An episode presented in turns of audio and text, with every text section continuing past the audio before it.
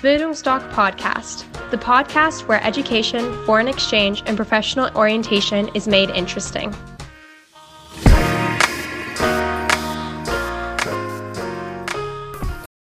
Bildungsdoc Podcast, the podcast where education, foreign exchange, and professional orientation is made interesting.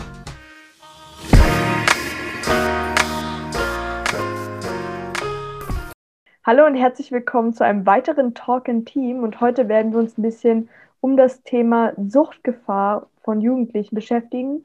Und bei mir als Gast habe ich Manuela Franke, sie ist Heilpraktikerin für Psychotherapie und gibt Menschen äh, in Lebenskrisen psychologische Hilfe in ihrer Praxis Pro Life.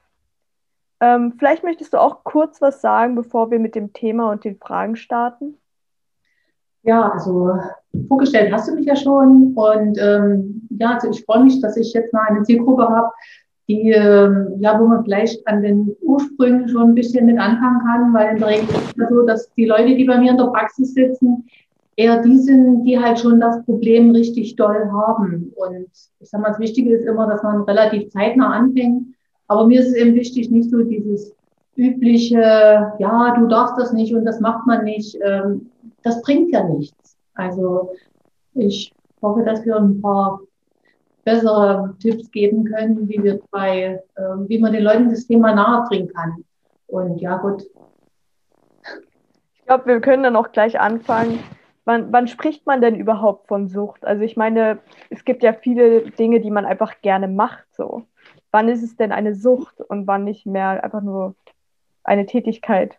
Ja, das stimmt. Also da gibt's, ähm, das unterscheidet man in zwei verschiedenen Sachen. Zum einen ist die Sucht und davon gibt's immer noch eine stoffgebundene und eine nicht stoffgebundene Sucht.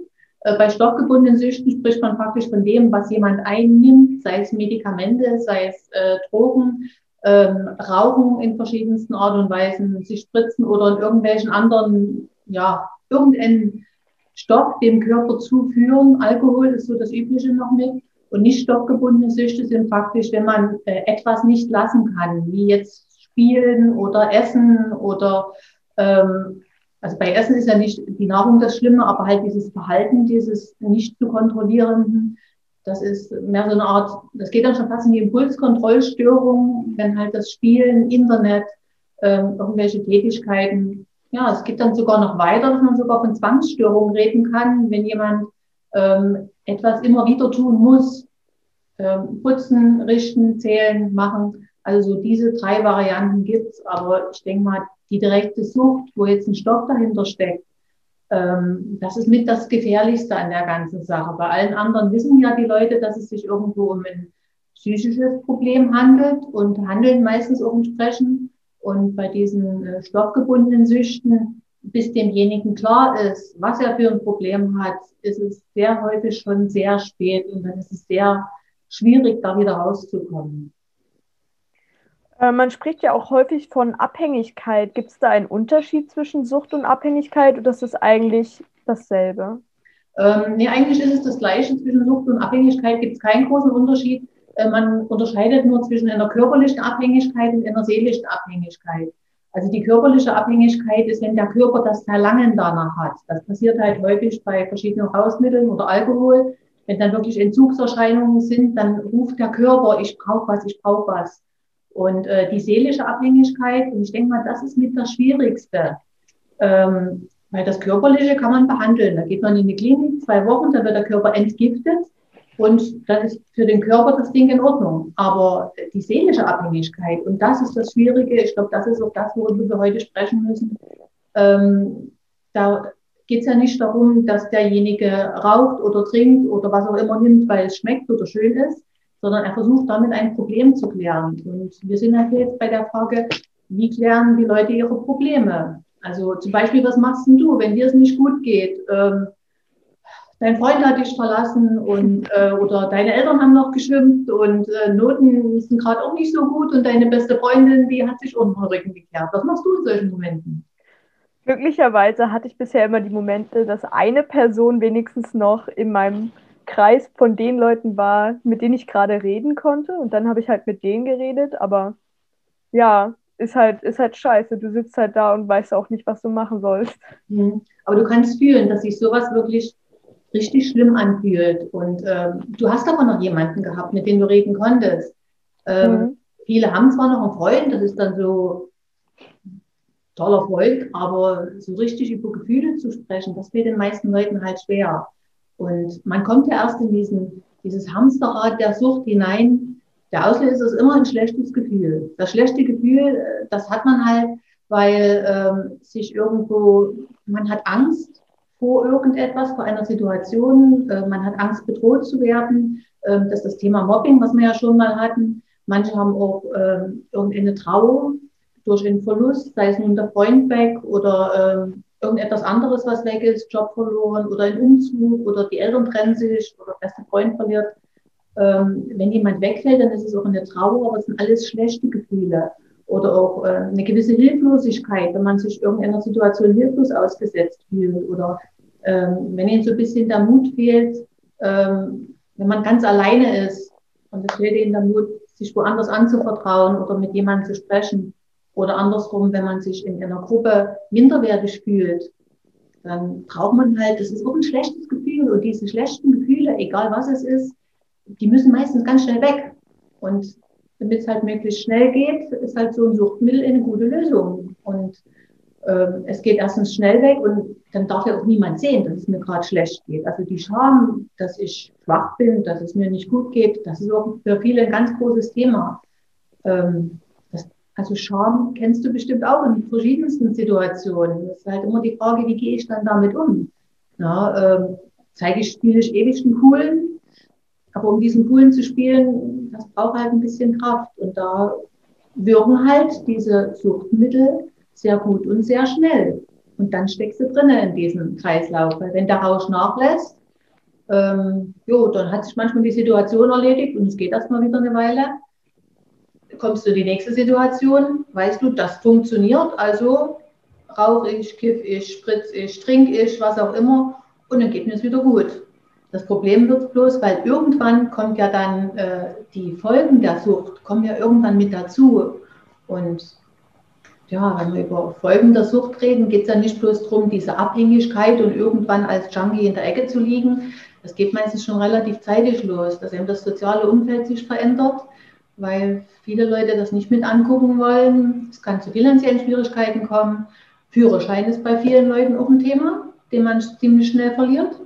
Äh, Anfang wird es nur teuer und es gibt Punkte, aber dann ist irgendwann weg. Ähm, es lässt durch Konzentration und die Leistungsfähigkeit nach und somit geht es über die Schulnoten, die Karriere geht Bach runter, Partnerschaft. Ja, und das erzeugt auch alles wieder schlechte Gefühle, die ja kompensiert werden müssen. Also fangen, trinken sie wieder, rauchen, spritzen, kiffen, was auch immer. Und dann ist das halt ein Hamsterrad. So. Irgendwann ist es kein Hamsterrad mehr, sondern irgendwann wird es zu einer Spirale, die sich immer mehr zuspitzt. Arbeitest du persönlich auch mit Süchtigen oder hast du da Erfahrungen, die du vielleicht mit uns teilen möchtest? Ja, Erfahrung habe ich und arbeiten tue ich auch mit Süchtigen, aber äh, man sagt immer, man muss zuerst diese körperliche Sucht behandeln. Das heißt, wenn jemand zu mir kommt und hat enorme Entzugserscheinungen, damit kann ich nie arbeiten. Also der muss erst entgiftet werden und dann kann er bei mir an der seelischen Sucht arbeiten. Darum ist eben das Wichtigste, dass die Leute, bevor sie wirklich sich diese Spirale so weit zugespitzt haben, dass die schon vorher was dafür tun. Wenn die dann zu mir kommen, geht es halt dann darum, ähm, herauszufinden, wo sind, welche schlechten Gefühle wollen die betäuben, ähm, vertuschen, verdrängen. Um was geht es hier eigentlich? Und das ist bei jedem ganz individuell. Aber nochmal auf ähm, die Frage zurückzukommen, ab wann man von einer Sucht spricht, also wenn man es wirklich ganz knallhart macht, da gibt es sechs Punkte. Und wenn mhm. drei oder mehr von diesen sechs Punkten auftreten, dann spricht man von einer Sucht. Und zwar geht es zum ersten ähm, das starke Verlangen, dieses, was auch immer es ist, zu konsumieren oder das haben zu wollen, das starke Verlangen. Das zweite ist die verminderte Kontrolle, also dass ich, wenn ich immer angefangen habe, nicht wieder aufhören kann. Oder dass, wenn ich mir vorgenommen habe, jetzt höre ich aber auf mit Trinken oder was auch immer, und ich schaffe es dann doch nicht. Also das ist diese verminderte Kontrolle. Ähm, das dritte sind Entzugserscheinungen. Das vierte ist eine gewisse Toleranzentwicklung. Das heißt, ähm, wo ich sonst vielleicht mit einem Bier oder mit einem Joint oder was auch immer dieses gewünschte Ergebnis erzielt habe, brauche ich inzwischen zwei, drei oder vielleicht ein anderes Suchtmittel, um die gewünschten Effekte zu erzielen. Das vierte, äh, das war die Toleranzentwicklung. Das fünfte ist die Vernachlässigung der bisherigen, ja, äh, des bisherigen Umfeldes. Die gehen nicht mehr arbeiten, die gehen nicht mehr in die Schule, ziehen sich zurück, Freunde ziehen sich zurück. Also diese Vernachlässigung von bisherigen Interessenbereichen. Und das sechste ist praktisch, dass es schon zum Schaden gekommen ist und derjenige, obwohl er weiß, dass der Schaden, Führerschein weg, Partnerschaft weg, körperliche Schäden, und er trinkt oder raucht oder was auch immer, macht es trotzdem weiter. Wenn drei dieser Punkte, die ich gerade aufgezählt habe, zutreffen, dann spricht man von einer Sucht. Wenn es nur zwei sind, ist es dann schon schädlicher Missbrauch oder es geht in den Missbrauch. Am Anfang ist es ja nur eine Gewohnheit. Aber das sind so die Diagnosekriterien. Was würdest du sagen, welche Form der Sucht tritt am häufigsten auf? Also Drogen, Internet oder Essstörungen oder was, was ist am häufigsten so bei Jugendlichen? Alkohol. Weil Alkohol ist das Einfachste, zum Teil das Billigste. Ähm, Alkohol ist nach wie vor ist auch das, wo ähm, Studien ergeben haben, die meisten Langzeitfolgen, ähm, Todesfälle auch. Also Alkohol ist nach wie vor das Gefährlichste es, es gibt immer einen Unterschied, wie schnell man von etwas abhängig wird. Also da spricht man dann von den harten Drogen, die machen schneller abhängig, die weiche Drogen. Ähm, ja, aber Alkohol ist ähm, das Gefährlichste. Also das Gefährlichste und auch den Jugendlichen. Was genau, hm? was genau müsste man eigentlich machen, um jetzt die Sucht zu überwinden? Also ich frage mich gerade so, wenn du hast ja gesagt, dieses starke Verlangen und diese fehlende Kontrolle wie schaffe ich es denn, diese Kontrolle wieder zu bekommen? Also wie schaffe ich denn überhaupt, die Sucht zu überwinden? Ja, das ist das, was ich gerade sagte, dieser Strudel, dieser Kreislauf, schlechtes Gefühl, das versuche ich zu betäuben, weil ich mich schäme und es darf keiner merken, dann nehme ich was und na, ähm, die meisten kommen immer und sagen, na dann trink nicht oder du darfst nicht, aber ich glaube, das ist der falsche Moment, etwas, jemanden etwas wegzunehmen. Dann würde ich ja denjenigen die Lösung für sein Problem wegnehmen der hat schlechte Gefühle, der kriegt es gelöst und ich nehme dir die Lösung weg. Das ist kontraproduktiv, das funktioniert nicht. Wir müssen an den schlechten Gefühlen arbeiten, also einen Schritt zurückgehen. Ähm, rauskommt man nur aus der Sache, wenn es Leute gibt, denen man sich anvertrauen kann, wie bei dir eben dein, deine gute Freundin, deine Busenfreundin. Ähm, für viele ist es auch schwierig, sich überhaupt den Eltern anzuvertrauen. Ähm, Gefühle überhaupt erstmal wahrzunehmen. Kennst du auch solche Sprüche wie, ähm, wenn man ein Problem hat, dann trinkt man erstmal ein und dann geht es wieder gut. Ja. Kennst du sowas? Oder ja, ich kenne sowas wie äh, Plan B ist genau wie Plan A, nur mit mehr Alkohol. Das, genau, da gibt es auch so eine schöne Sache. Ähm, das ist dieses aufs Alkohol oder überhaupt auf die Sucht bezogen. Dann gibt es aber auch noch andere blöde Sprüche, wie zum Beispiel Indianer weinen nicht. Reiß dich zusammen. Oder sowas sagt man nicht. Das ist noch so die Klassiker. Das heißt eigentlich, du darfst keine Gefühle haben. Du darfst nicht weinen, dir darfst nicht schlecht gehen und äh, sowas sagt man nicht. Das heißt auch, sprich nicht über deine Gefühle. Das sind Sätze, die man halt blöderweise häufig auch von den Eltern gesagt gekriegt hat. Und wenn man das oft genug gesagt kriegt, ja, dann kann es halt in eine schiefe Richtung gehen. Und sehr häufig äh, haben auch die Eltern nicht gelernt, über Gefühle zu reden oder ja, damals war das ja auch wichtig, dass man sich zusammenreißt. Und in verschiedenen Dingen ist es auch wichtig. Man kann ja nicht jeden Mal rumheulen. Aber es gibt eben Situationen, wo es doch wichtig ist. Und wo es ist, man sollte in sich reinhören, seine eigenen Gefühle wahrnehmen und dann halt eine andere Lösung finden, statt zu trinken, statt zu rauchen, zu was auch immer. Also die Alternative in diesem Umgang mit Gefühlen finden. Und das, was du sagtest, diese Bezugsperson, das ist ganz, ganz wichtig. Also so eine gute Freundin, die einen zuhört, die Verständnis hat für deine Situation und die vielleicht auch tolerant ist deiner Situation gegenüber. Sie muss ja nicht unbedingt gut finden, deine Entscheidung oder das, was dir passiert ist, aber Toleranz, Verständnis und Vertrauen, dass man sich jemandem anvertrauen kann, das ist auch ganz, ganz wichtig. Das hm. Meinst du, es wäre auch möglich, das allein zu schaffen, ohne fremde Hilfe? Es ist möglich, ja, weil letzten Endes musst du ja allein rauskommen. Du musst ja über deine Gefühle reden. Du musst dir ja selber auch Hilfe suchen, externe Hilfe, wenn du es nicht gelernt hast, mit Gefühlen umzugehen. Wenn du plötzlich Gefühle hast, die du vorher immer dir verkneifen musstest oder keine Schwäche zeigen durftest, diesen ersten Schritt zu tun und zu sagen, ich will hier raus aus diesem Strudel, den musst du alleine tun.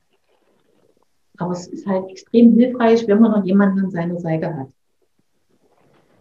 Apropos Eltern, was du ja vorhin meintest, was macht eigentlich ein Kind oder was kann ein Kind tun, das jetzt abhängige Eltern hat oder Eltern, die vielleicht äh, Missbrauch mit Drogen oder Alkohol betreiben? Hm, das Thema habe ich leider auch sehr häufig. Äh, in dem Fall geht es meistens darum, dass äh, die Kinder hm, eine gewisse Form von Gewalt erfahren.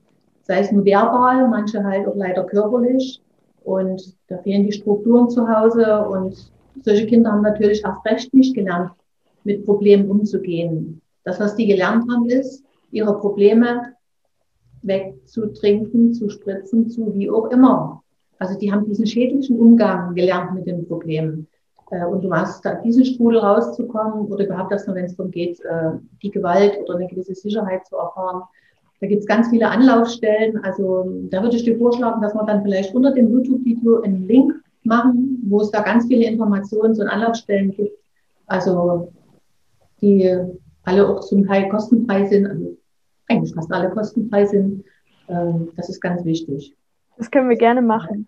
Genau. Und dann kommen wir auch schon zu meiner letzten Frage, nämlich äh, gibt es irgendwie Möglichkeiten, dass ich mich selbst davor beschütze, süchtig zu werden? Also kann ich irgendwie einen Weg gehen, mit dem ich sicher sein kann, dass ich jetzt nicht sofort von irgendwas abhängig werde?